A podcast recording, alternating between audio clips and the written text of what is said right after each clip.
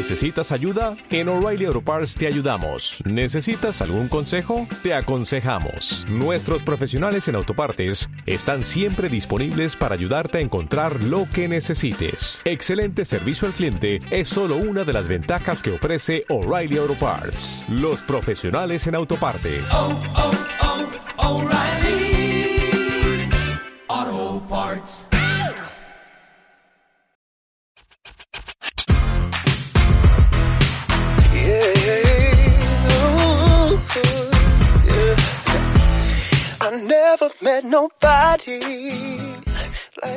Hola a todos, bienvenidos al ex podcast. Como siempre les habla Angélica Angelique y como siempre me acompaña Edith. Hola Edith. Hola, ¿cómo están?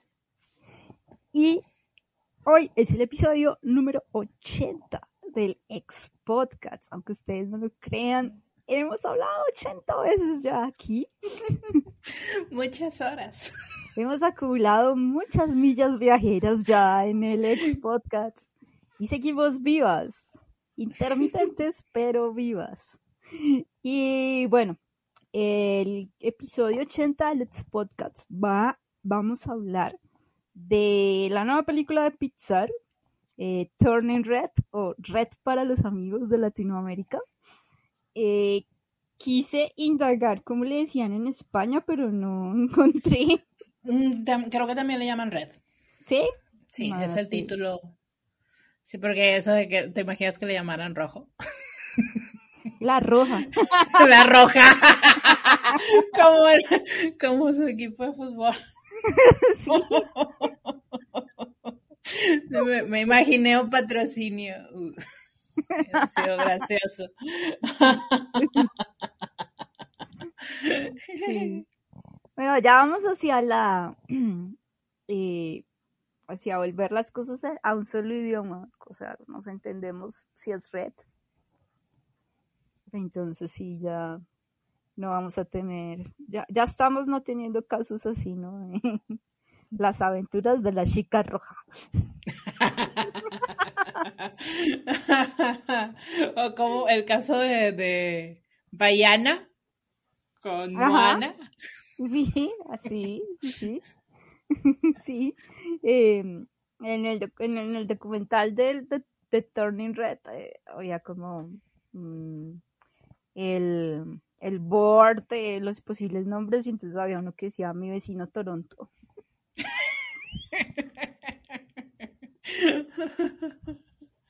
Es buenísimo ese documental, verdad. sí.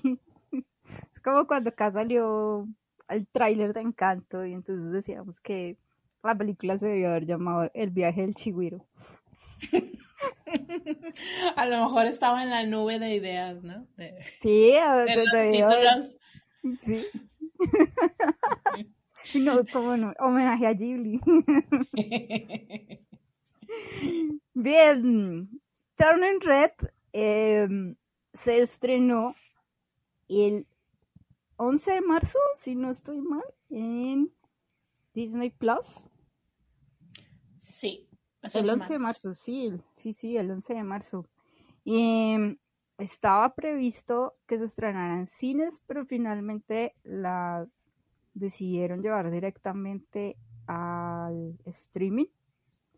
Y claro que en los países donde no hay Disney Plus, sí la sacaron en, en cine. Entonces seguimos estando como en esta condición híbrida de experimentación de las distribuidoras de eh, tener sus películas en cine o pasarlas directamente al streaming o ponerlas en el streaming y en el cine. Entonces estamos como en ese como en ese periodo de tiempo, ¿no? Hacíamos, por ejemplo, que Encanto no había hecho mucho ruido cuando salió en cine, pero sí lo hizo cuando salió en, en el streaming.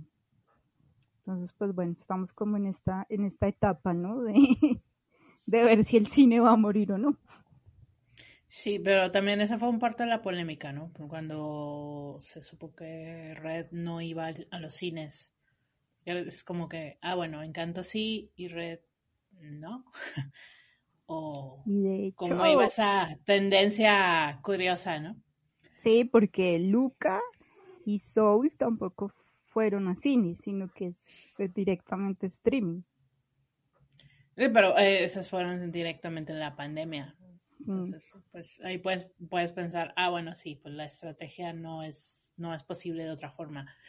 Pero sí, acá había una cierta presunción de, sí, por el tema, en específico de que fuera una historia centrada en, una familia asiática o de, origen asiático. Este, sí, podría ser eso, pero pues yo creo que ya se ha visto que cualquiera puede identificarse con, con ello. Claro, son, es como el, tablero de ajedrez de Disney, de, de qué va a ser, ¿no? Porque pues también muchas veces se le ha culpado de consentir mucho al público chino. sí. Entonces, pues, como que mucha gente decía, bueno, pues Turning Red eh, va como con esa, como con esa misma mensaje dirigido a China como lo fue Mulan, pero pues Mulan fue un fracaso, ¿no? Yo aquí no lo veo tanto a que dijeron tenemos que hacer una historia enfocada en la cultura asiática y para, para agradarle a China, sino creo que creo que esta vez sí fue más un poco como hacia esa esencia de Pixar de que prevalezca la historia a lo demás, a la parte económica o a los intereses, sino que pues si la historia es viable y nos gusta, la hacemos, ¿no? Creo que es más o menos como, como lo que, lo que uno ve, porque realmente creo que cuando uno ve las películas puede llegar a una conclusión instantánea, así como si tú ves algo te gusta o no te gusta, también puedes llegar a ese tipo de conclusiones. Ocurrió con Mulan. la gente la vio, inmediatamente dijo, ¿what? sí, o sea, esto, esto no. Entonces aquí también la podemos pues visualizar de esa forma y pues me pareció una, historia que no, no, tenía segundas intenciones en el mercado. Eh, bueno, Red es una película dirigida por Dome Shi, ella es, eh, ella es de origen chino, eh, pero ha vivido toda su vida en, Norteamérica, en, Canadá. Así que pues, pues bastante, puede llegar a ser bastante eh, autobiográfica la, la película en sí. Y de hecho sí, ella lo ha dicho que es muy basado como en su experiencia adolescente. Eh, y Domeshi es, bueno, ahí donde la ven, es, la, es ganadora del Oscar. Tenemos a una ganadora por su corto, ¿no? Que es Bao. por su corto Bao. Que yo recuerdo que Bao para mí fue una experiencia. Mm, ¿Con qué película mm. se estrenó? A ver, ¿con qué película se estrenó Bao? Si fue del 2018, diríamos que con cuál. ¿Con Intensamente? ¿O fue con Toy Story 4? Mm. Bueno, pues mientras buscamos. Porque si fue con Toy Story 4, pues puedo puedo entender por qué no la recuerdo, por qué no recuerdo esa experiencia. no, no. Tenemos aquí a una no fan de Toy Story 4, pero también especialista en, en Pixar. Sí, puede ser. Sí. Eh, pero bueno, Bao, eh, para mí fue encontrarme con un corto bastante anómalo a, a lo que uno estaba acostumbrado a ver en los cortos de Pixar.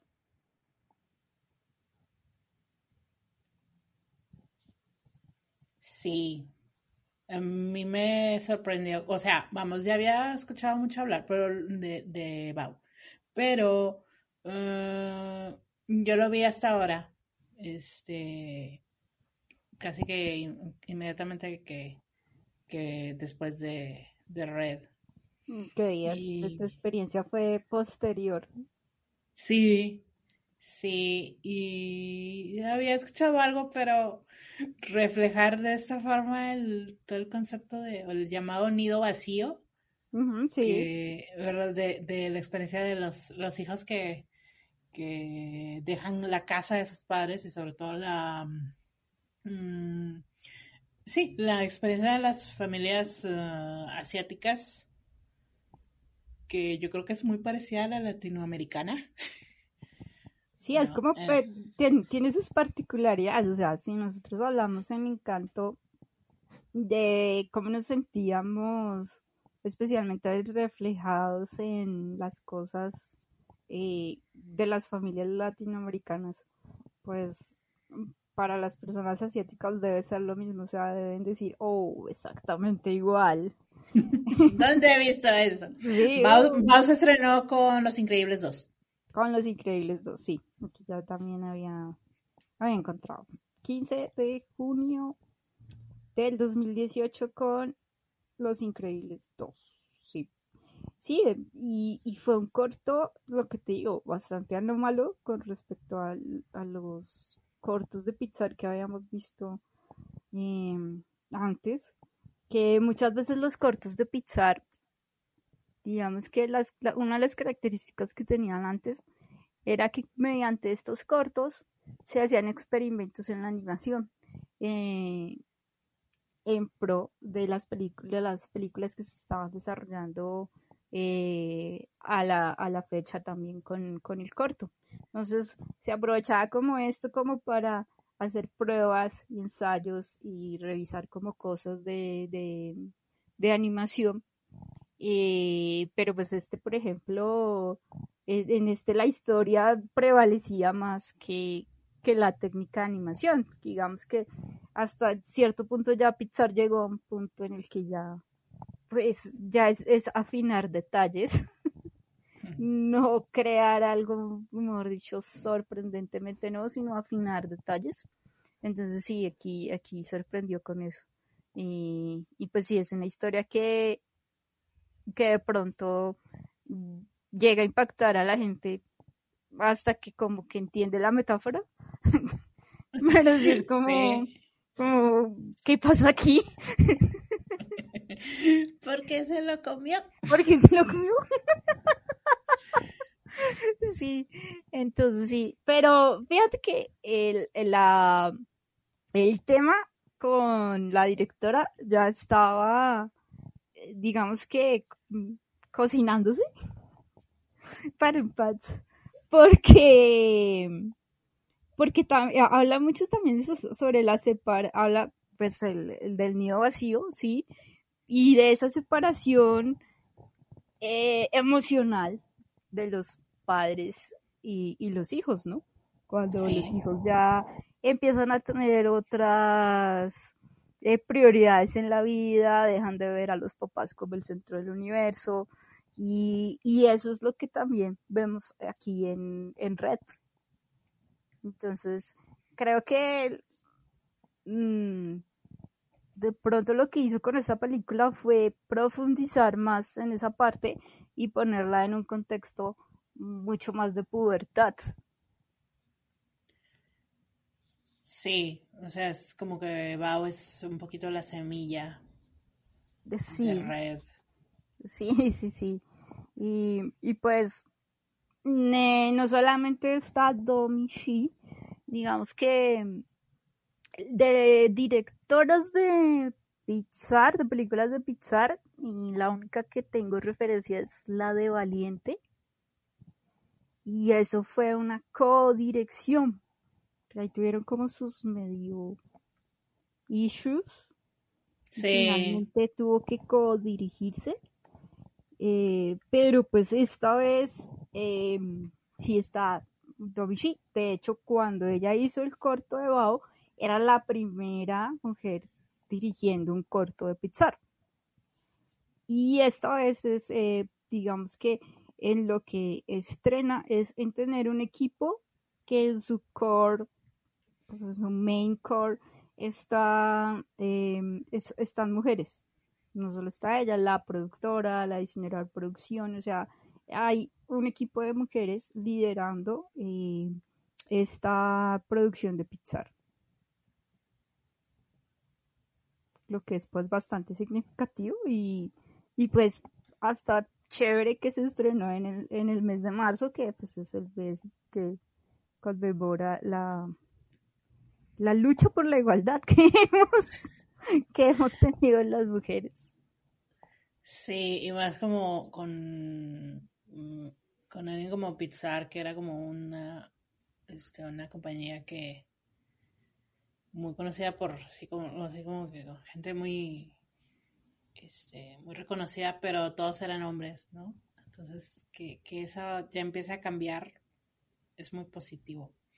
Y se refleja muchísimo en la, o sea, tanto en la historia y en la forma en cómo se desarrolla este la, la película tanto y, y en y el detrás de cámaras digamos no Sí, y yo creo que también es importante que, mm, pues ya que es un buen dato y, y se reflejó, sí, se reflejó mucho en el documental que hicieron, pero mm, afortunadamente también no, no fue como propagandístico de es la película feminista de Pixar, sino que simplemente se desarrolló muy orgánicamente todo y, y dejaron simplemente como pasar los trailers, la promoción y todo lo demás.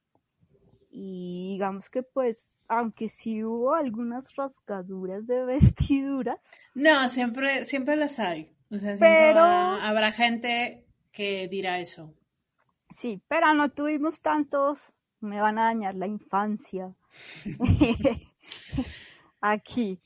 Pero pues sí, sí, sí, sí. Obviamente y obviamente pues vamos a hablar de la, de la, de las polémicas que han, que han surgido. Pero bueno, pues entonces eh, Turning Red eh, se fija mm, en un momento bastante particular, o sea, tiene, o sea, tiene un, o sea, es como si hubiesen puesto eh, un aviso en Facebook, entonces público objetivo tal, eh, localiz- geolocalización tal, intereses eh, tal, boy bands, eh, pubertad, mujeres, o sea, así lo hicieron, tomaron un curso de Facebook Ads y toma, lo hicieron, porque pues se centra en la vida de Bailin, eh, que es una chica adolescente de 13 años, está entrando en, ese, en, esa, en esa adolescencia, eh, que vive en, en Canadá, en Toronto, eh, es de ascendencia china y, y pues sí, está pasando por esta, por esta etapa de cambios, pero para ella van a ser mucho mayores porque literalmente se convierte en un panda, en un panda rojo cuando sus emociones eh, se alteran, o sea, eh, a Gretzko.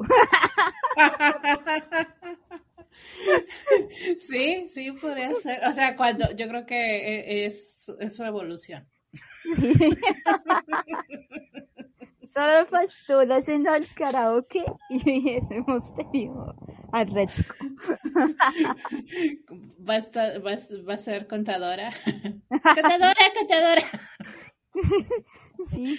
Contadora, contadora. Sí. Eh, exacto. Entonces es muy específico. Ah, porque además es en el año 2002. Sí, o sea, un- eso me, me llamó la atención cuando, o sea, porque te lo plantean desde el principio, ¿no? Eh, Sí. O sea, dices, ah, bueno, sí, son puertas, pero dices, año 2002, ah, ok, ya, ya- ya entiendo ciertas referencias, ¿no? Porque empiezan a hablar de Tamagotchi y, y pues también de las boy bands, ¿no? Sí. Que por ejemplo, digamos que alguien que, mm, que creció en esa época, eh, digamos que va a tener la referencia a las dos. O sea, por ejemplo, eh, yo inmediatamente relacioné la boy band con Backstreet Boys y con NSYNC. Sí. O sea, ese fue mi punto de referencia. Pero si tú le preguntas a las personas de generaciones siguientes, eh, hay mucha gente que está relacionando la boy band con K-pop. Sí. Porque de hecho hay, hay, un miembro que, que es asiático, ¿no? Ajá, sí, sí, sí. Sí. Y pues mmm, cuando hacen como esta descripción de ensueños de la boy band, eh, sí me pareció como un poquito más como hacia el, eh, cómo se describen los integrantes de K-pop. Aunque puede ser que como en mi época adolescente yo odiaba las boy bands, entonces de pronto no le ponía cuidado a eso. No, fíjate que, no, bueno, sí, yo, este, yo sí fui fan de boy bands. Este, incluso desde, pues casi desde niña, porque cuando, recuerdo que cuando tenía acceso al, este, a lo que se le llamaba la, la parabólica en Monterrey, que era como que el, el cable este, de Estados Unidos, este, pasaban el Disney Channel y, y ponían el programa de New Kids on the Block. y ahí es cuando yo, fue creo que esa fue la primera vez que yo, yo escuché hablar de una boy band. Y era así como que, ¡ah! este, pero yo todavía, yo era muy pequeña todavía. Este, pero luego ya como puberta, sí, claro, o más más que puberta, ya como adolescente, o sea, sí, sí, fue fan de Backstreet Boys y de Spice Girls. O sea, yo, sí tengo por ahí mis, mis, mis, revistillas, este, ya sabes, este, la Super Pop y la Bravo, porque esas cosas no las conseguías en, en México, las revistas españolas. Ok. Y sí, claro, o sea, sí, sí era, pues, mm, podríamos decir que ese, ese periodo, digamos, 98 a quizá 2004, era, la, era el apogeo de, de las boy bands. De, las boy bands y del, del, ese tipo de pop, pues ahí también tienes a... No, no solo puedes eh, eh, decir, ay, pues son boy bands, no, puedes también englobar a, pues a, a Britney, este, y todas sus, este, a Cristina Aguilera y, sus competidoras que, que, salían en esa época. Pero también creo que es un fenómeno que se puede decir, ay, no, pues es que es una cosa de, de, una, de una época, pero eh, bueno, en los 60 pues estaban los Beatles, o sea, en, los 70 había, estaban los Bee este ahora One Direction, BTS. Entonces, prácticamente creo que mm, cualquier, es, es, un fenómeno muy cíclico. Y es muy fácil identificarte. Sí. sí, claro. Eh, digamos que hay, eh, hay gente que ve esto como negativo, hay gente que lo toma, lo pasa de largo y dice, pues en las identificaciones no hay que ser totalmente, digamos, apegarse a la letra, porque pues nadie se convierte en un panda gigante. Nos partamos de ese hecho. Entonces, pues, de ahí, mm, pues cada uno, digamos que lo va acomodando a su, a su vivencia. De hecho, hoy, eh, hoy, en, hoy en Twitter leía yo a, a alguien decir que había visto la película, le había gustado y que ella cambiaría esto de las boy bands por X-Files. Entonces es como decir, yo me identifico porque en mi adolescencia, pues puede que yo no hubiese sido fan de Backstreet Boys o NSYNC o cualquiera de estos, de estos grupetes, sino que mi obsesión era X-Files. Mm, sí, porque esto es una... O sea, yo, por ejemplo, no tenía los afiches de Backstreet Boys, sino era el afiche de Nirvana o el afiche. Sí, o sea, mira, porque hay una, por ejemplo, yo, yo también soy muy fan, uh, mi quizá referencia eh, adolescente siempre fue Kurt Cobain. Este, y sí, yo era fan de, de, Nirvana por la música, pero también por la linda cara de Cobain. o sea, vamos a hacer, yo digo, yo lo, yo lo digo, o sea, eso es la verdad. ¿no? Y a día de hoy te lo podría afirmar. Pero también es, es, parte del um, de lo que sí, de lo que te hace ser fangirl a esas edades. Sí, sí, sí, claro. Y, y, por ejemplo, me extraña mucho eh, que a la gente diga no me siento identificada porque la historia es muy específica. Es una falacia, es una cosa que, que o sea... Sí, porque... todos, todos somos fans de algo. O, o, o que o que sientan a las a las a las protagonistas, voy a hablar de las protagonistas que las sientan muy cringe o que las sientan muy eh, obsesivas o exageradas. Y, y yo creo que, bueno, hay otra gente, que también pues hay que verlo, hay otra gente que dice, bueno, pero ¿tú te acuerdas cómo eras a los 13 años? y, y entonces uno echa como cabeza y dice, bueno, yo también tenía un libro donde dibujaba. Bueno, yo también tenía un diario donde escribía mi adolescencia y todo era un drama existencial extremo. ¿Sí? Entonces, sí, sí. entonces no, yo, yo esto no lo vería como, como, como una falla o como un punto en contra, porque lo que sí veo es eso, que cuando uno se acuerda de cuando tenía 13 años, eh, lo que puede pasar es que uno cambie los escenarios y cambie las obsesiones o los romances o, o lo que sea, ¿sí? Y lo, y lo transporta a, a lo que uno a lo que uno vivió y pues sí, por ejemplo en mi caso sí, me, acordé de muchas cosas que, que, que para hoy serían muy cringe, pero cuando uno estaba en esa época pues era, era muy normal. Entonces sí, creo que tiene mucho que ver en cuanto uno se acuerde de eso en la vida y qué tan importante fue eso en la vida para uno, qué tanto te ha marcado, porque pues también hay un grupo de gente por ejemplo, los, pues, los geeks, que para nosotros esas cosas marcaron mucho nuestra, nuestra vida. Y sí, y, algunas de esas cosas siguen siendo parte de nuestra vida. Pues para otros sí maduraron, crecieron. no, pero hay, o sea, el fandom es mucho de cómo también desarrollamos nuestra personalidad a la par de cómo crecen nuestros intereses. ¿No? Sí. Entonces, este, quizá cosas que en el momento, por ejemplo, igual, vamos a hacer un ejemplo muy, muy cercano que sería X-Files, ¿no? En ese momento, pues, no se cantaba la serie, etcétera, y, comprábamos. nos gustaban. Yo compraba revistas.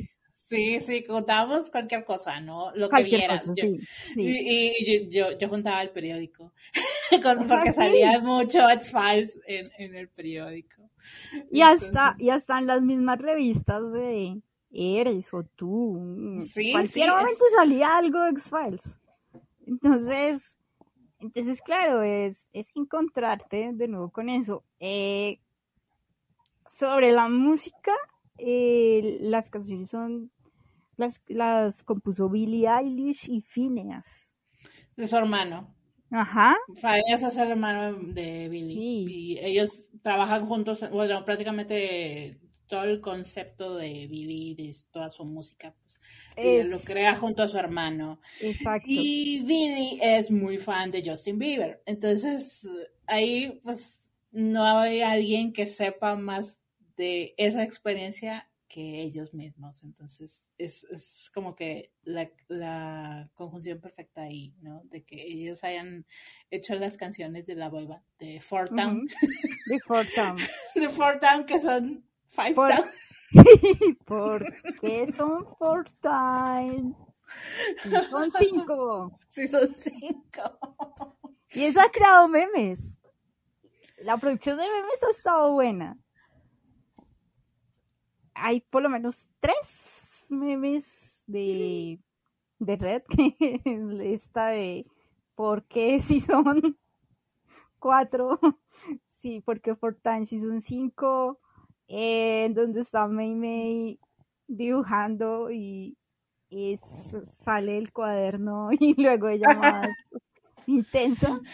Eso también ha generado memes y el cuando está en el cuando está mirando al chico de la tienda del, del convini y, y también han sacado memes con otros personajes poniendo a otros personajes Ese, ese momento en que tu mamá descubre tu, su mundo fandom que mantienes en, en el cuaderno. Creo que a muchos nos, pasó, ¿no? sí, Así como que no soy yo. El problema es que la mamá de, de May, pues, este, Pues pone el el grito en el cielo, pone el grito en el cielo en cualquier momento porque cualquier cosa que le toque eh, a su hija, o sea, ella sabe que es- puede ser un un riesgo, pero es, o sea, obviamente May no lo sabe, ¿no? Pero Sí. Ya luego ahí descubrimos que la señora pasó por lo mismo. sí. Bienvenido al trauma generacional de nuevo al podcast, bienvenido al galletita y café. Sí, es El trauma es universal. Sí, en cualquier cultura. Episodio 2. Asiático Ay. inmigrante. El primero fue latino. Sí, claro, por eso las, como la, la, la sobreprotección, pero digamos que esto también es, es, es, es algo muy, muy universal eh, y que cada uno vivió en su intensidad, pues ya a lo, a lo que, a, a la mamá o al papá que nos, que nos tocó, ¿no? Porque pues en, hay casos en los que es el contrario, el papá es más sobreprotector que la mamá. Y May es hija única, ¿verdad? Sí, sí, no, no, no hay. Eh, esa es otra. Ajá, esa es la otra Otra- cereza. Ajá. Sí, Sí. claro, es, es hija única y además es hija única responsable. Entonces, eh, por ejemplo, ahí también puede llegar otro tipo de identificación. Y es cuando, y ese por ejemplo yo lo sentí, ¡plin! ahí tocó la parte. Cuando uno es como el hijo responsable y siempre cumple, eh, siempre cumple en la escuela, es obediente, sigue las reglas, Sí. o sea, lo hace todo bien y llega este momento de rebeldía en el que uno empieza a tener, eh, ya el sueño no es eh, tener una bicicleta o tener un computador, que en mi caso era ese mi sueño de niña, eh, sino ya es ir al concierto, que me dejen ir a la fiesta, eh, cosas ya más, más relacionadas como con, con la adolescencia. Y aun cuando fuiste el chico bueno o la chica buena, eh, no te dejan. Y es como, como ella, o sea, ella hace, la, hace hasta una presentación con diapositivas explicando por qué, por qué debe ir al concierto. Y en esto yo me sentí como tan identificada de esa, eh, ser tan nerd que hasta para pedir un permiso, eh, uno llega a esos, a, a esos niveles de, de, de, de, presentarlo, exponerlo, Sí. y aún así te dicen no. Eso crea como, hey, entonces yo, ¿para qué me he esforzado tanto en, en seguir todo al pie de la regla si al final de cuentas no van a tener confianza en mí? Y es un poco sobre eso, sobre la confianza. sobre Sí, siempre, eh, no sé, yo recuerdo haber tenido un momento mm, con, con, mis papás en que les decía, bueno, pero si yo realmente no les doy problemas de nada, o sea, no, no, no tienen queja de mí, o sea, soy buena estudiante, nunca llego tarde, eh, no me meto en problemas, o sea, no, no me junto con gente sospechosa, como quizá algunos otros, no sé, sabes, en, no sé, yo tenía una amiga que pues este, salió embarazada, por ejemplo, o, o, sea, cosas de ese tipo, ¿no? Y yo, yo no les doy problemas porque no, no, no me entienden, ¿sabes? pero, y es, es una cosa muy, es un sentimiento muy adolescente, pero es también algo que vas que va creando tu, tu, tu, personalidad y el momento en que empiezas a separarte de, de tus papás. Sí, por ejemplo, hay una película que retrata de una manera muy fiel eso y es la película de Goofy. Porque en la, en la película de Goofy es mm, eh, también ese, ese sentimiento de que eh, al, al, hijo ya no le interesan las mismas cosas y es obligado a irse a un viaje. Es un poco también como en The Mitchells versus The Machines. Sí. Sí. Pues el person, el, en, en, The Mitchells versus The Machines el personaje pues ya, ya va a entrar a la universidad. Aquí estamos hablando un poco más como de la, de la pubertad. Pero es también eso, es como esa separación y como esa mm, separación en cuando, cuando uno es tan amigo del papá, de la mamá o de ambos, ¿sí? Eh, y se crean estos, estos roces que pueden empezar como a, a dañar un poco la, la relación. Y, y, por ejemplo, como lo vi en Red, es como el miedo de la mamá a que ocurra eso, a que la hija siente su precedente y de hecho pues lo hace y es muy directa cuando lo hace, cuando, cuando le, ya le dice basta, a mí me gusta, a mí me gusta todo esto que tú criticas, porque también está esa parte, ¿no? la mamá critica todo lo que a May May le está empezando a gustar y, es, y está sintiendo de una manera muy apasionada. Porque, por ejemplo, la amiga no le gustaba a la mamá, sentía que la amiga era una mala influencia. Entonces, pues todo este tipo de cosas y es, y es bastante normal dentro de la esencia y yo pues también viví eso de que cuando tu mamá es tu mejor amiga, va a haber un momento en el que la tienes que como desafiar y no sabes cómo hacerlo porque, porque es algo muy difícil, es, es, es desafiar lo que, lo que ha sido como lo que has adorado toda tu vida y lo que lo para ti es como no tiene discusión ni empieza como a caerse un poco esto. Entonces sí es, es, es también así como parte de identificación, porque esa parte donde ella ya tiene, o sea, May, tiene que como decidir y decide irse con la mamá y no quedarse con las amigas, por ejemplo. Eso también es muy normal porque pues y estamos hablando de que ella fue la niña modelo cuántos años. Es muy difícil también separarse de, de esas cosas. Entonces, pero finalmente ya logra como decir, hey, no, voy a pelear por, por mis gustos, por mis cosas, y pues eso se llama adolescencia. El terror de los padres. adolescencia. Claro, porque es, es básicamente convertirse en este monstrete. Sí, porque realmente te conviertes en, en un poco en un, en un monstruito. Sí. En una monstrita. En, sí, en esta, Eso se este siente. Eso es lo que se siente cuando, cuando no, no solo, no solo cuando ni siquiera el, hecho de la menstruación, porque mucho se, se, ha hablado que, ay, pues es una, es como una analogía a la menstruación. No, no es, no es solamente eso. Ellos, o sea, porque ni siquiera es el detalle de la película.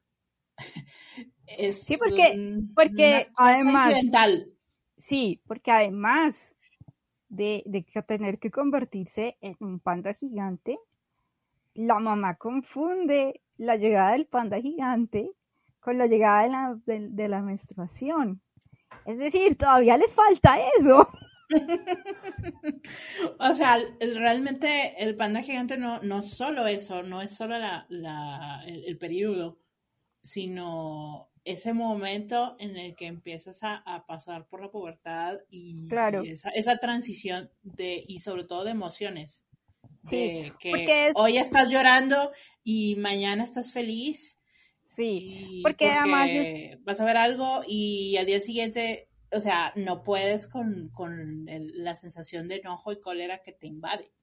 Sí, porque además es, es, el momento en el que, como hemos, como hemos hablado, empiezas a tener tus gustos personales, o sea, ya no van a depender de los gustos que tiene tu papá, tu mamá, tu hermana mayor o tu hermano mayor o la figura modelo que, tengas, sino que empiezas a crearte un gusto personal, un gusto eh, por, por muchas cosas que ya va a diferir de la de tu familia o la de los demás. Entonces, entonces eso hace que para las otras personas te empieces a convertir en este panda rojo gigante que no reconozco y también hay un duelo eh, por eso, porque eh, a él ya no le gusta, por ejemplo, a él ya no le gusta ir al cine conmigo, a él ya no le gusta que me vean conmigo. Eh, y es para los padres también es pues durísimo tener que asumir estas, estas cosas y por eso se crean esos, esos enfrentamientos que obviamente la película pues lleva a su, a su máximo contándonos pues ya la historia de la familia, de, de cómo cada una tuvo que renunciar a su panda interno para acomodarse a eh, la familia, a la sociedad y demás. Pero pues May, ella, gracias a sus amigas, eh, descubre que pues este panda es manejable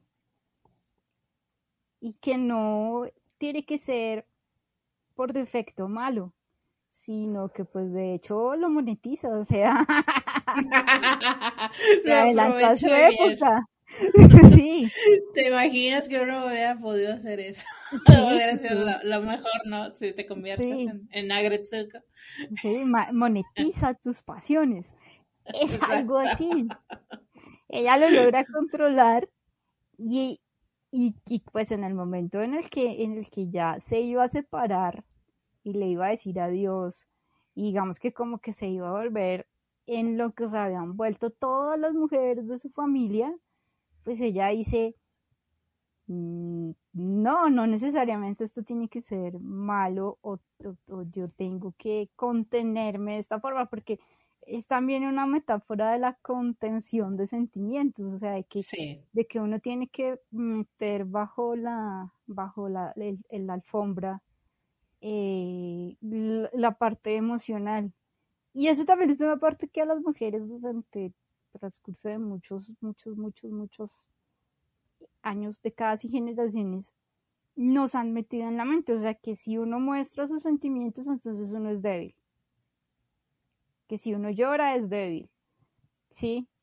Que, que si uno eh, se pone furioso es que es, es, histérica, ¿sí?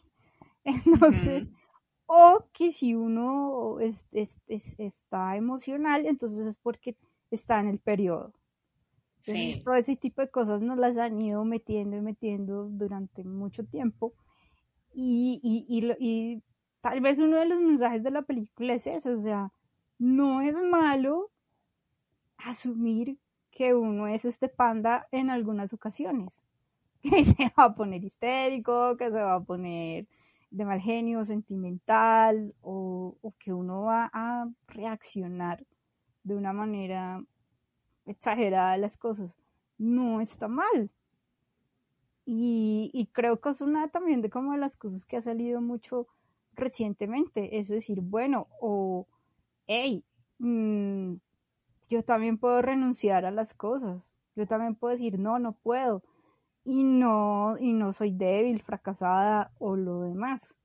Entonces, es, es, es, es una buena, es una buena enseñanza la que deja la película también en ese aspecto.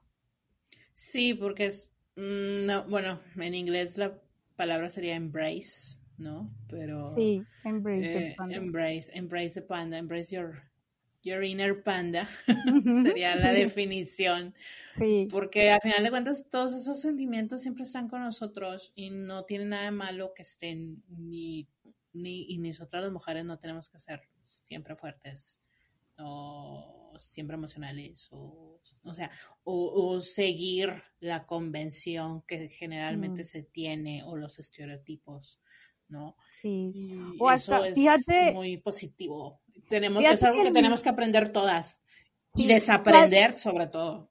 Sí, fíjate el mismo hecho de tener que ocultar la menstruación y que el hecho de que una película hable sobre la menstruación genere controversia Exacto. y genere incomodidad, cuando es algo que nos acompaña durante, diría que, ¿qué? el 80 a 70% de nuestras vidas. Cada mes. Cada mes. O sea, es una realidad que ocurre cada mes.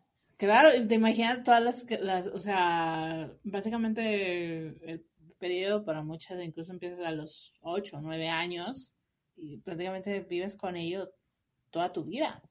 Y la Y es primera algo pregunta- normal, lo tiene tu abuela, tu abuelita, tu, tu- o sea, quiero decir, tu mamá, sus, o sea, tú. Este, De hecho, la primera pregunta que yo hice cuando me contaron todo eso fue, ¿en serio? ¿Hasta los 50, 55? ¿Todos los meses? Para mí fue, ese fue lo más shock, o sea, ¿en serio? Y uno se acostumbra. Eh, y es eso, o sea, y es, es, es algo con lo que vives toda tu vida, es algo a lo que te tienes que acostumbrar, y ya sea que, que, que, y que, pues, que el síndrome pre sea bajo, sea moderado o sea alto, es algo con lo que también tienes que lidiar, o sea, uno muchas veces cuadra una agenda, depende de cuándo le vaya a llegar. Sí, sí, es, o sea, mm, siento que los hombres no tienen ni la más remota idea de cómo afecta el ciclo menstrual y o su ausencia este, a las mujeres. Y fíjate, por ejemplo, Es, que en la es- película, o sea, es como que una, una dimensión desconocida sí, y, y eso lo refleja tanto la, o sea, las, um, incluso las quejas de, de sobre para con la película. Sí. Así de, ay, es que no entiendo por qué, o sea, ay, pues pregúntale a tu hermana, a tu mamá, o sea, ay, es la verdad, ¿no? Yo creo Fíjate, que, por ejemplo, sea, que el papá, cuando, o sea, gente, viven en una cueva, sí, que fíjate que el papá en la escena donde la mamá cree que es la menstruación, eh, y entra como en este pánico y no, pero la voy a ayudar, el papá camina hacia atrás lentamente para huir de, de la escena. Y, y es cuando hablan de la menstruación en películas, en series, más o menos eso es como el cliché que hay, ¿no? Ah, mi novia me mandó a comprar tampones y no sé cómo comprarlos y cosas así. Como de ese desconocimiento hacia, hacia esa realidad o vamos a huirle al tema o, o algo así. Me parece súper importante que, que películas así hablen de estos temas eh, para que para que se vaya también normalizando. Para que sí. Como- para que- Imagínate hablar de normalización de la menstruación en 2022. ¿En, qué- en qué nivel estamos, no? Fíjate que, que esto que estabas hablando de que se debería reflejar en, en más películas, bueno, en, en series, me, me hizo recordar que en la serie Californication, que protagonizaba David Duchovny, Este, porque yo veía Californication, creo que no es muy... Por el plot. No es, por ejemplo, eso es un tipo de, de un gran ejemplo de fangir for the plot, definitivamente. Pero en el final de la última temporada, este, hay un episodio en el que su hija, pues, tiene el periodo. y ellas, creo que es antes de que vayan a la boda de su mamá, ¿no? En ese momento estaban, o sea, la trama era que estaban separados, ¿no? Y pues ellos iban como que a interrumpir la boda. Entonces, pues ella tiene su periodo y Hank va a buscar, este, pues, las los tampones a, la tienda de conveniencia, ¿no? Y es así como que pues no sé cuáles son y no sé qué, pero eso es una, es una narrativa que realmente ves muy poco. Y, sin embargo, ahí yo creo que, es, una de esas cosas, esos uh, detalles positivos que tenía la serie, pese a todo su este contexto este, sexista, machista, este, aunque lo tenía. Pero ese fue un detalle que definitivamente sí, sí te mm, sí marcaba una cierta diferencia, ¿no? Y te decía, ah, bueno, esta serie no está tan, no está fuera de la realidad como pues, tiene esos fotos bonitos, ¿no? Y sí, por eso yo creo que también había tantas mujeres que, que veíamos la serie. porque había una cierta también identificación, no solo en, en, este, en la hija de Hank, sino también en su, en su ex, ¿no? O, o en amigas de su ex. Y había, eso era interesante, pero son cosas que no ves realmente. Sí, sí, aparte de la, de la, de la polémica está y que por qué las historias, eh, o sea, si se va a debatir a, la, a los detractores de esta película, porque las, las historias de eh, pubertad adolescente de los hombres son universales y porque las de las mujeres sí son de nicho. Es como, como una de las cosas que he oído eh, respecto a la, a la, a la polémica de, la película. Y, y creo que, que, eso se trata, esa normalización, o sea, de tener el derecho a tener una película que hable de, temas femeninos y que ya sea el público que la quiera descartar o que quiera aprender. De hecho, los niños son un público que no entra con prejuicios a ver algo. Los niños van a entrar a ver la película muy probablemente por el panda, Quieren su, su plushie. Sí, de red. Y... Pero algo les va a quedar. Algo de, de, de, de, esa dinámica de las amigas, de cuando cantan, de cómo se apoyan, eh, y sí, eh, de que les gustan los chicos, de que tienen sueños con los chicos, de que los dibujan como sirenas, sirenos. Pero algo va a quedar.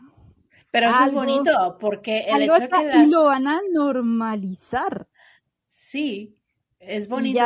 Te imaginas ser niña de, no sé, ocho años y ver esa película y que puedas ver ya no, ya no conseguirte el plushie de un carrito, o, de un vaquerito, sino un plushie de una niña que sí se convierte en un, panda, pero que una niña que es como tú, que le gustan las mismas cosas que tú. Eh, eso es una, una representación brutal. Sí, va a decir alguien que se convierte en panda y no es Ranma y medio.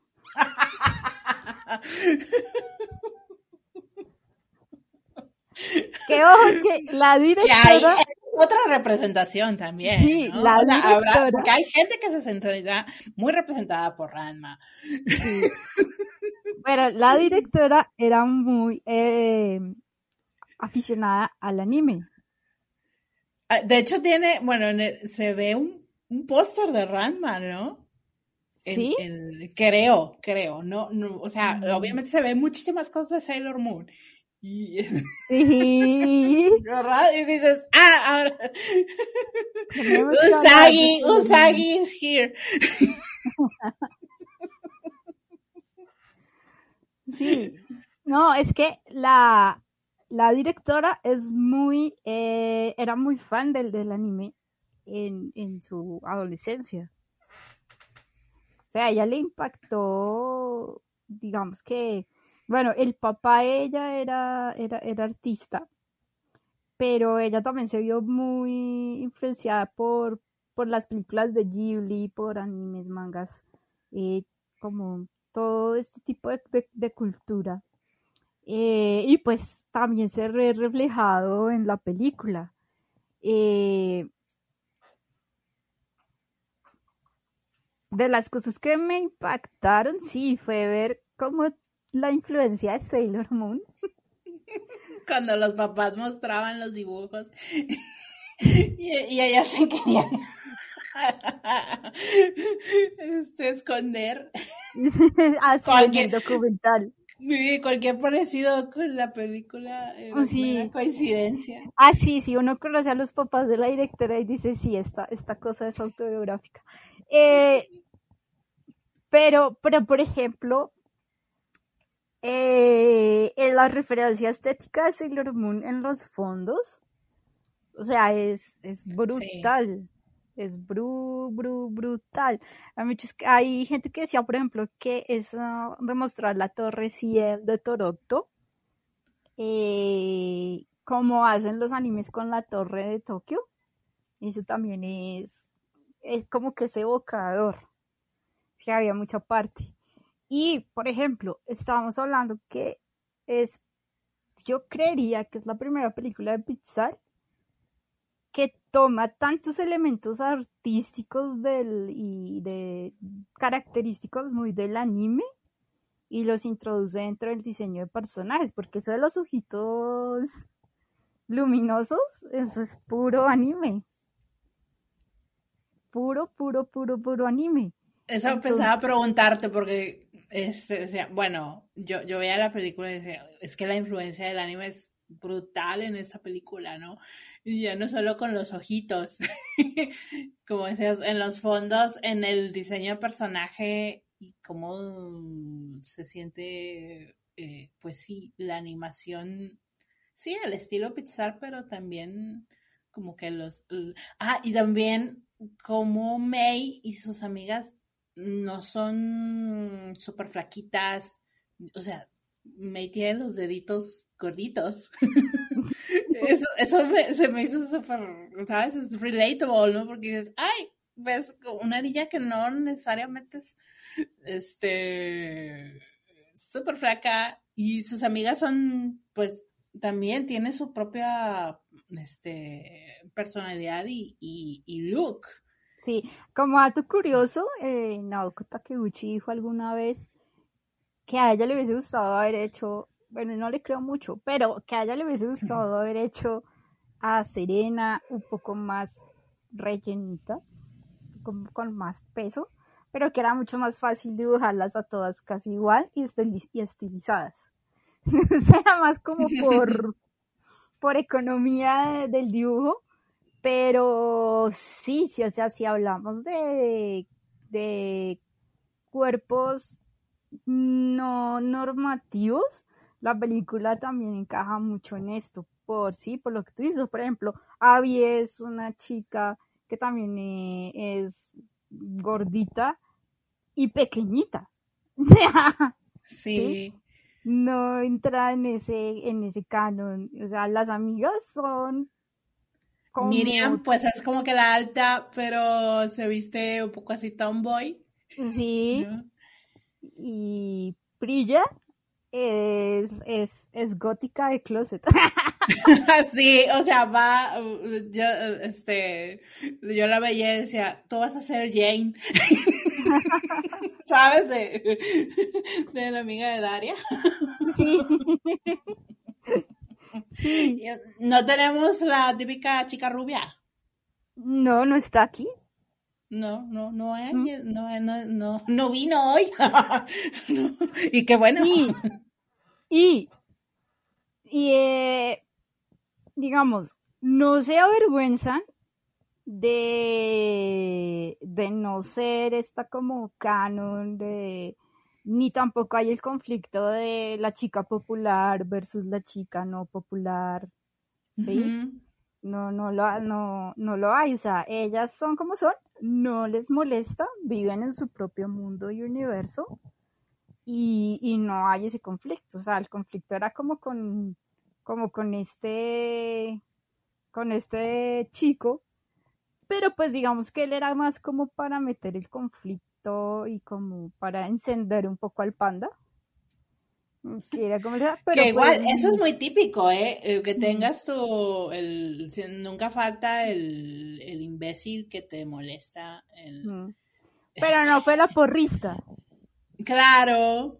O, se le el jugador de fútbol o el jugador de fútbol americano. Se, le se les abona eso, que que estuvo, estuvo, no, no fue cliché, esa parte no fue como tan cliché, sino que, bueno, por lo menos se esmeraron como en crear otro personaje eh, así, que finalmente terminó siendo Bro, ¿no? Terminó siendo... Sí, ya después de que la pata asistió a su fiesta. Sí. Ya descubren que a él también le gustan los boy bands, entonces eso también es, es, muy fuera de la norma, ¿no? Y también, y ya no, pues sí, al principio se avergonzó, pero ya luego formó parte del, grupo, porque estamos hablando también de una película pues muy orientada al público infantil, no tenía por, no tenía por qué crearnos tampoco muchos dilemas existenciales y de, y de villanos, porque aquí, por ejemplo, tampoco hubo un villano, sino que pues era eh, lograr encontrarte y lograr reconciliarte con la persona que eres. Y pues para May May llegar a eso a los 13 años, pues go girl, o sea, te felicito. Qué gran avance, ya no tendrás tantos problemas a los 25. porque pues para otros fue un largo camino. Exacto, sí. Haber llegado a eso. Toma mucho tiempo. Este, sí, es, es un, es, un camino muy complicado. Pero pues obviamente es lo que, te hace crecer. Sí, claro que pues obviamente desde el principio uno veía a May como una persona con, con una personalidad muy firme, muy fuerte y muy segura, porque nada más los créditos eh, y que ella llega y como diciendo, sí, yo soy, ya soy un adulto y eh, y hay un punto en, esa presentación en la que ella dice, sí, uno tiene que obedecer a los padres, bla, bla, bla, pero eso no me va a pasar a mí, porque, sí, ella sienta muy bien la posición, pero pues cuando le llega ya el conflicto y eso, tiene que llegar a solucionarlo, tiene que llegar a revisar cómo va a ser su, la relación con su mamá, eh, que se le tiene que parar y le tiene que decir las cosas para que no se convierta como este ciclo de les voy a tener miedo a mi mamá toda la vida, que pues lo tenía la mamá de May. Eh, entonces, pues, ese es, eso es, eso es, eso es lo que tiene que, que enfrentar, porque fíjate que hasta logró fácilmente controlar al panda. Ni siquiera eso fue como la, la, la dificultad que ella tuvo en la película, porque ella logró encontrar, y, y es más, o sea, excelente para, para las personas, por ejemplo, que sufren de ansiedad, ver eh, cómo ella logró calmarse, o sea, que este que se peinó, se relajó, respiró y logró volver a ser, volver a ser ella. Entonces, eh, eso fue hasta lo más fácil. Lo difícil era eh, la relación con su, con su mamá. Sí, Ese el era el verdadero, problema. sí, no es que May controle a su panda, sino que su mamá también aprenda a aceptar a su panda. Exacto, que, que sea ella quien lo controle, sí. Es una muy bonita metáfora de muchas cosas. sí, sí. Sí, es como cuando sales del closet y te dice deberías ir al psicólogo, pero los que también deberían ir al psicólogo son los papás. son ellos los que tienen que vivir el duelo, entre comillas, que se vive cuando, cuando se sale del closet. Entonces todo es una analogía a salir del closet. no, es que se aplica para, para muchas cosas, para, o sea, igual, cuando estás en la, eh, es el paso a la adultez, o sea, también yo recuerdo alguna ocasión haberle dicho a mi mamá, o sea, cuando yo, yo, no quería seguir cierta cosa que se me había que me habían dicho, ¿no? Entonces dije, bueno mamá, pero vamos a llegar a un momento en que nos vamos a separar y, y eso va a estar bien, ¿no? O sea, tenemos que aprender a vivir con eso. Y fue así como que, ay, pues sí. mi, mamá, bueno, sí, tienes razón, Edith.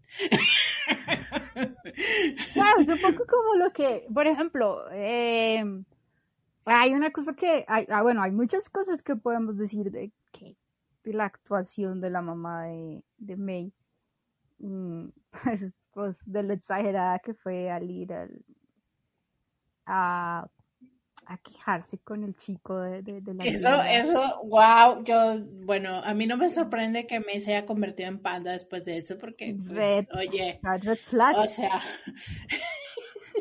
o la de la escuela, o sea, ¿cómo se le ocurre ir a la escuela y hacer ese show? O sea, oh my god.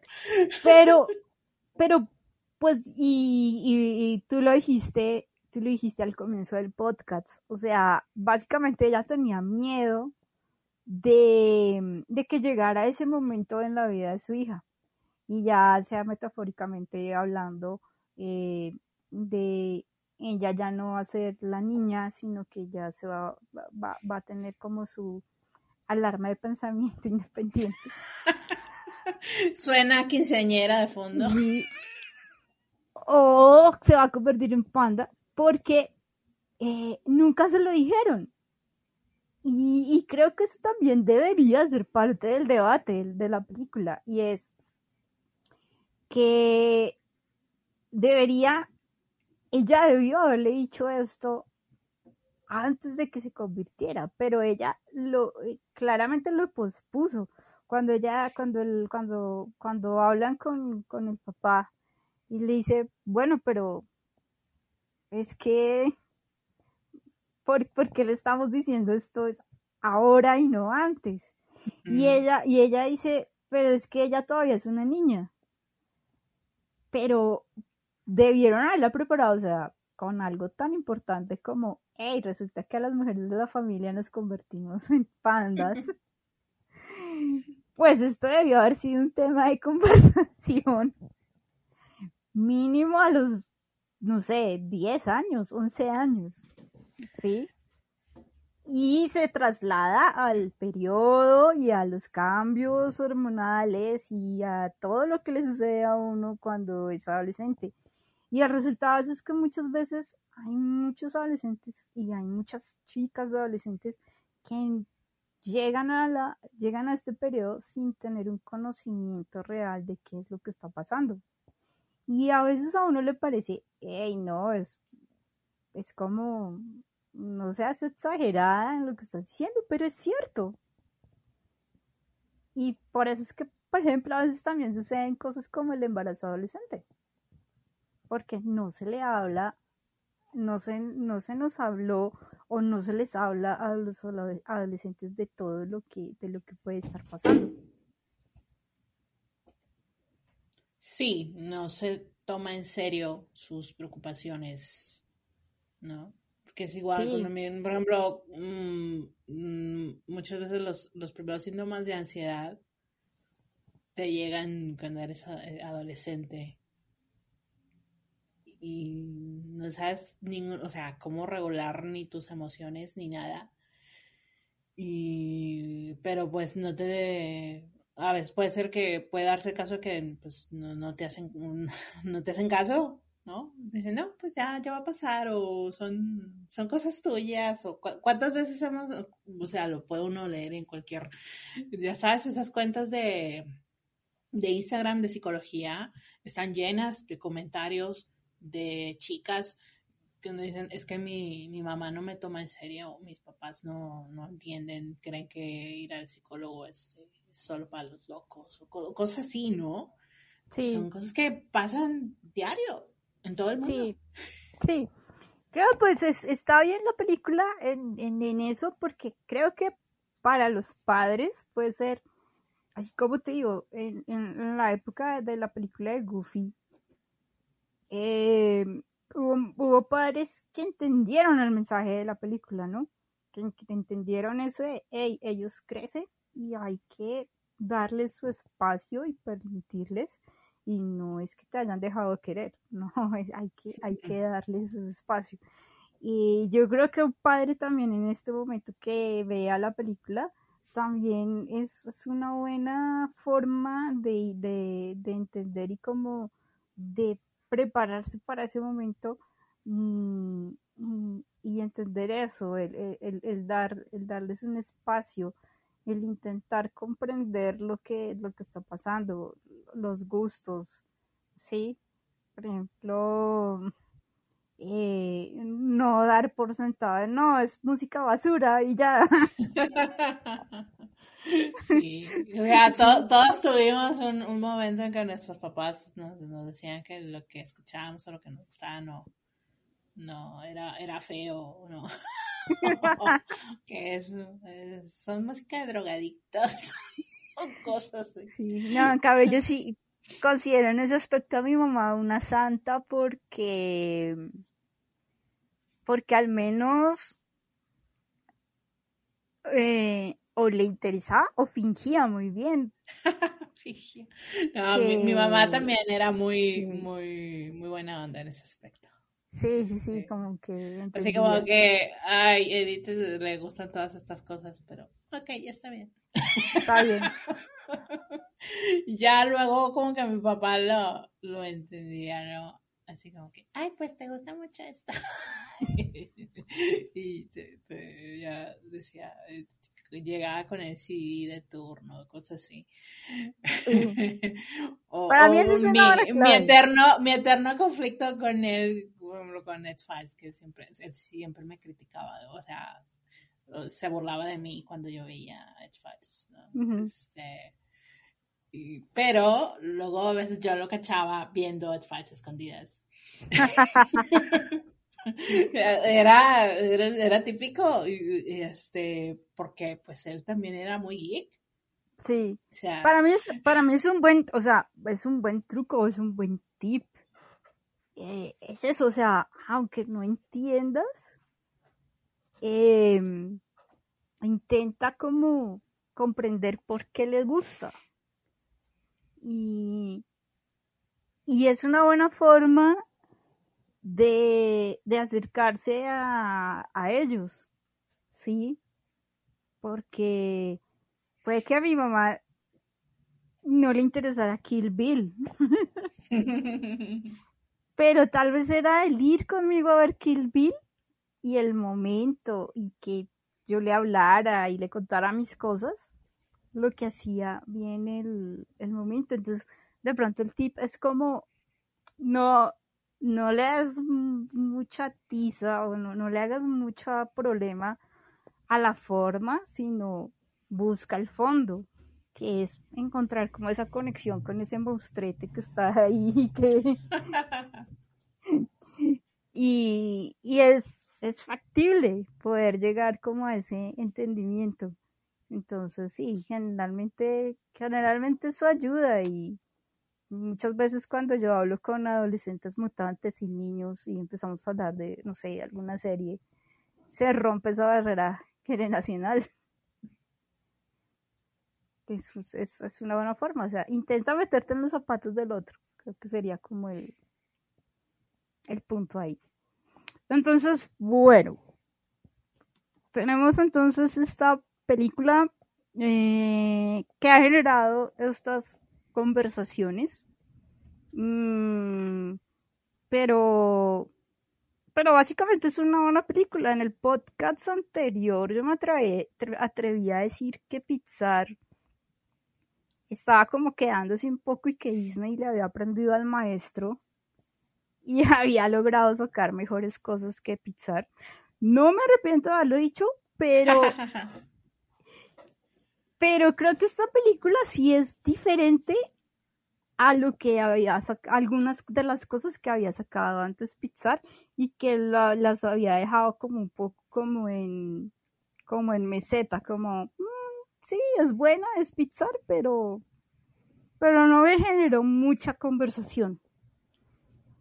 Esta creo que sí, desde el punto de vista estético, desde el punto de vista de animación también, aunque es, Pixar, se atrevió a hacer cosas diferentes. Sí, porque yo creo que Pixar venía de una... Mm, bueno, bueno, yo como no... Este, una una espectadora un poco externa, no tan fan de Pixar, pero que llega a sus películas pues porque son, son de ellos. Sí. Este, o sea, del estudio, quiero decir. Este, creo que había, hay como que dos sopas, ¿no? Que son las historias típicas, clásicas de Pixar, que pues obviamente son las basadas en Toy Story, Cars, etcétera, etcétera, etcétera. Este, y que ya viene otra por ese estilo, ¿no?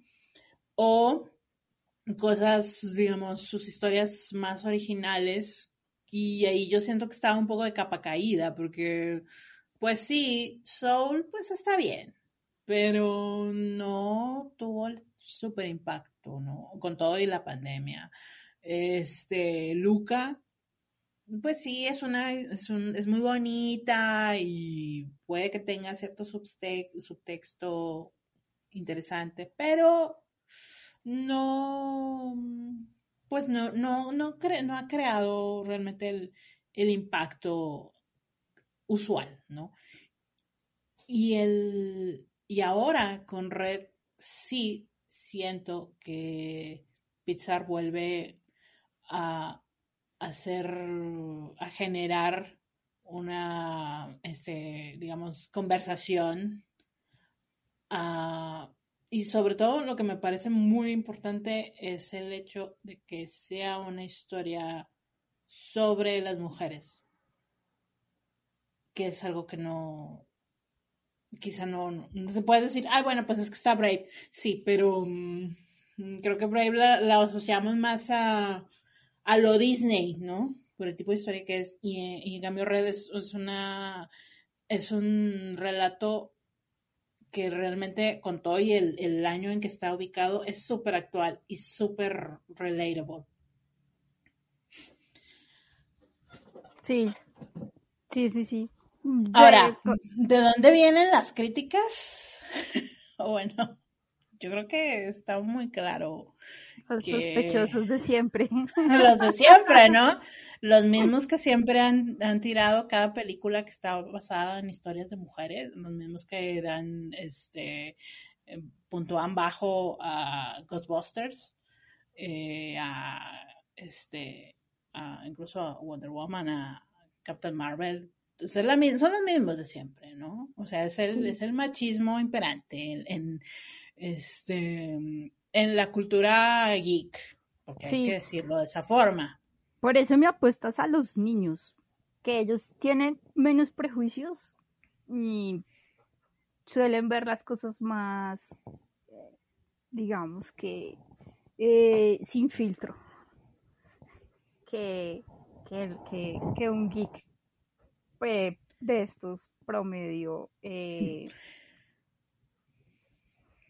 que no sé, está en el establecimiento. Pero esos, esos geeks también se formaron desde la niñez. Y la niñez también forma ese tipo de. Eh, ese tipo de opiniones. Sí. Y por eso es importante pues esa película, porque debe cambiar ese tipo de, de contextos. Por eso, por ejemplo, Sailor Moon fue tan importante. Sí, porque también eh, Sailor Moon también ayudó a borrar un poco esas barreras, tanto en que los niños no pueden ver Soho o Magic Girls, ¿sí? Sí. Como, bueno, muchísimas otras cosas más de lo que Sailor Moon fue pionera. Ese, contexto como de, decir, Sansella es de niños y Sailor Moon es de niños. Shonen, Shonen y Soho.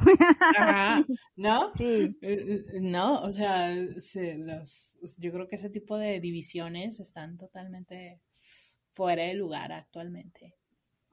Sí, sí, y se, se ha logrado a lo largo de muchas generaciones y es por eso importante que se siga avanzando en, en que ya empiezan a no haber temas tabú eh, en las historias para niños, sino que también desde, desde entenderlos también como un público, un público responsable y que depende también de, pues, de los padres, de que dejan ver a sus hijos, ¿sí?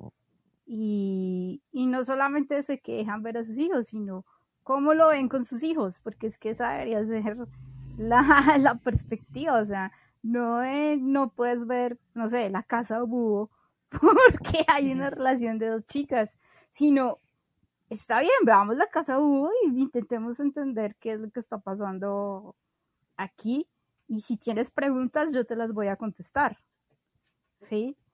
Pero creo que es un buen momento que se están dando muchas luchas de este estilo. en el mismo Disney se están dando muchas luchas de, este estilo, pero al menos se están dando y ya no es eh, ciertos temas relegados a permanecer ocultos y solamente vamos a hablar de eh, lo políticamente correcto y al final sale He-Man dándonos una lección de ir a la biblioteca, sino que pues que se hablen de temas más profundos en, en, en, las cosas que van para, para niños. No sé si creo que, que es una, que es una buena, es, es una película que da buenas discusiones. Sí, también hay otro detalle. El hecho que se hable de, hablar de las fangirls, seguro, como eh, usualmente se usa para burla, ¿no? Siempre es como que, ay, este, la risa, la, el chiste, ¿no? De que el, el cringe, ¿no? este, pero son cosas como hemos comentado a lo largo de este podcast que son parte de la cultura fandom del, y donde todos podemos identificarnos con ello pero específicamente el hecho de que sean mujeres, eso siempre causa ese tipo de reacciones, ¿no? Y eh, bueno, hace unos, uh, unos días este, circulaba una entrevista a una a la showrunner de una serie que se llama Babysitters Club. Este, y este, Netflix la canceló. Vaya, qué sorpresa, ¿no? que Netflix cancele contenidos actualmente, ¿no? Y pues era una serie que tenía muy buena crítica, este, y pues parecía tener un buen nivel de fans, ¿no? Este, y es un, o sea, pues está basada en unos, unos libros para niñas, ¿no? Sí. Este, entonces, la, pues la showrunner comentaba que, qué casual que haya tantas versiones de Spider-Man, de Batman, de historias de hombres. Este, pero cuando hay una que se centra en las mujeres, en las, en las adolescentes, no se les dé el presupuesto, no se les dé oportunidad y o se les haga menos, ¿no? Entonces, eso es algo que parte de, las cosas que, que bueno que Red exista y que, que todo el mundo tenga acceso a esta película y, y pues, se pueda cambiar ese, ese tipo de situaciones, ¿no? En, la industria. Sí, sí, claro, sí, son lo que te digo, son luchas que se siguen dando y, y hay que apoyar, hay que apoyar este tipo de, de, de producciones que también que orgánicamente eh, cuenten historias para nosotras y les cuenten historias a las niñas, a las adolescentes, ¿sí? Que se puedan lograr sentir identificadas. Eso es muy, muy, muy, muy importante. Eh, por ejemplo, Chira, también, Sí. ese es un producto que, que también más debería verse más. Así como All House o este. o anfibia, cosas así, o sea, es, es darle más, más cabida y que se deje de armar todo este show porque existe. Es básicamente eso. Entonces, pues esa puede ser la conclusión. Eh, Red es aprobada por el It's Podcast. Sí. Un detallito gracioso que, que ahora me acordé, bro. Eh, la voz de Ming en inglés, pues es de Sandra Oh, ¿no? Pero esta es una cosa que yo me acabo de enterar que me parece muy graciosa y es que en español eh, tiene la voz de Itati Cantoral. Así que, este, si quieren escuchar, ¿qué haces besando a la lisiada? No, es este.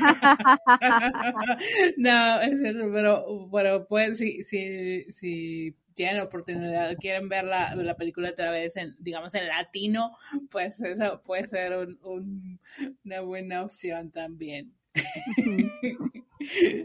pues tiene el Como- carácter. Sí, como cast. totalmente me la imagino, o sea, me, Sí. cuando supe eso dije, ay, quiero ver la escena cuando va, va corriendo por, por Toronto, cuando va al estadio, a la Sí. Arena. Tiene Exacto. todo el mood. Tiene todo el boot, sí. Sí, sí, sí. Entonces, bueno, Red está disponible en Disney Plus eh, y en tu operador de pirata regular. Y pues nosotros aquí terminamos el Eds Podcast. Eh, muchas gracias por habernos escuchado. Muchas gracias a los que nos escucharon en nuestra divagante eh, conversación sobre encanto. Muchísimas gracias a los que nos escucharon. Gracias a los que aún nos siguen escuchando eh, en este podcast número 80, en el que hemos pasado muchas metamorfosis y muchas cosas y aún no sabemos qué va a ser de nosotras, pero cuando haya algo geek que nos guste, nos atraiga y queramos divagar, pues aquí vamos a estar. Eh, gracias, Edith. ¿Algo por para finalizar? No, simplemente que embrace your inner panda. Ese Sí. es nuestro mensaje. Ah, bueno, y vean Red, vean La Casa Hugo, vean, vean Vean Shira, vean vean. Shira. sí. Nos estamos hablando. Muchas gracias. Cuídense mucho. Sigan lavándose las manos. Sigan usando mascarilla. No Eh, war, no war. Sí. Cuando- Stop war. Sí. Eh, sí, no invadan territorios enemigos. eh, voten bien y nos estamos hablando. Chao. Nos vemos. Bye.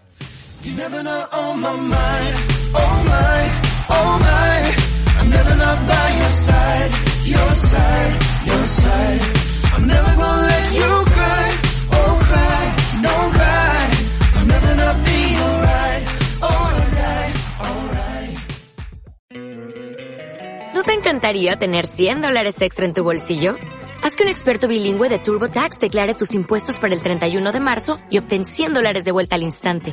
Porque no importa cuáles hayan sido tus logros del año pasado, TurboTax hace que cuenten. Obtén 100 dólares de vuelta y tus impuestos con 100% de precisión. Solo con Intuit TurboTax. Debes declarar para el 31 de marzo. Crédito solo aplicable al costo de la presentación federal con TurboTax Full Service. Oferta sujeta a cambios o cancelación en cualquier momento.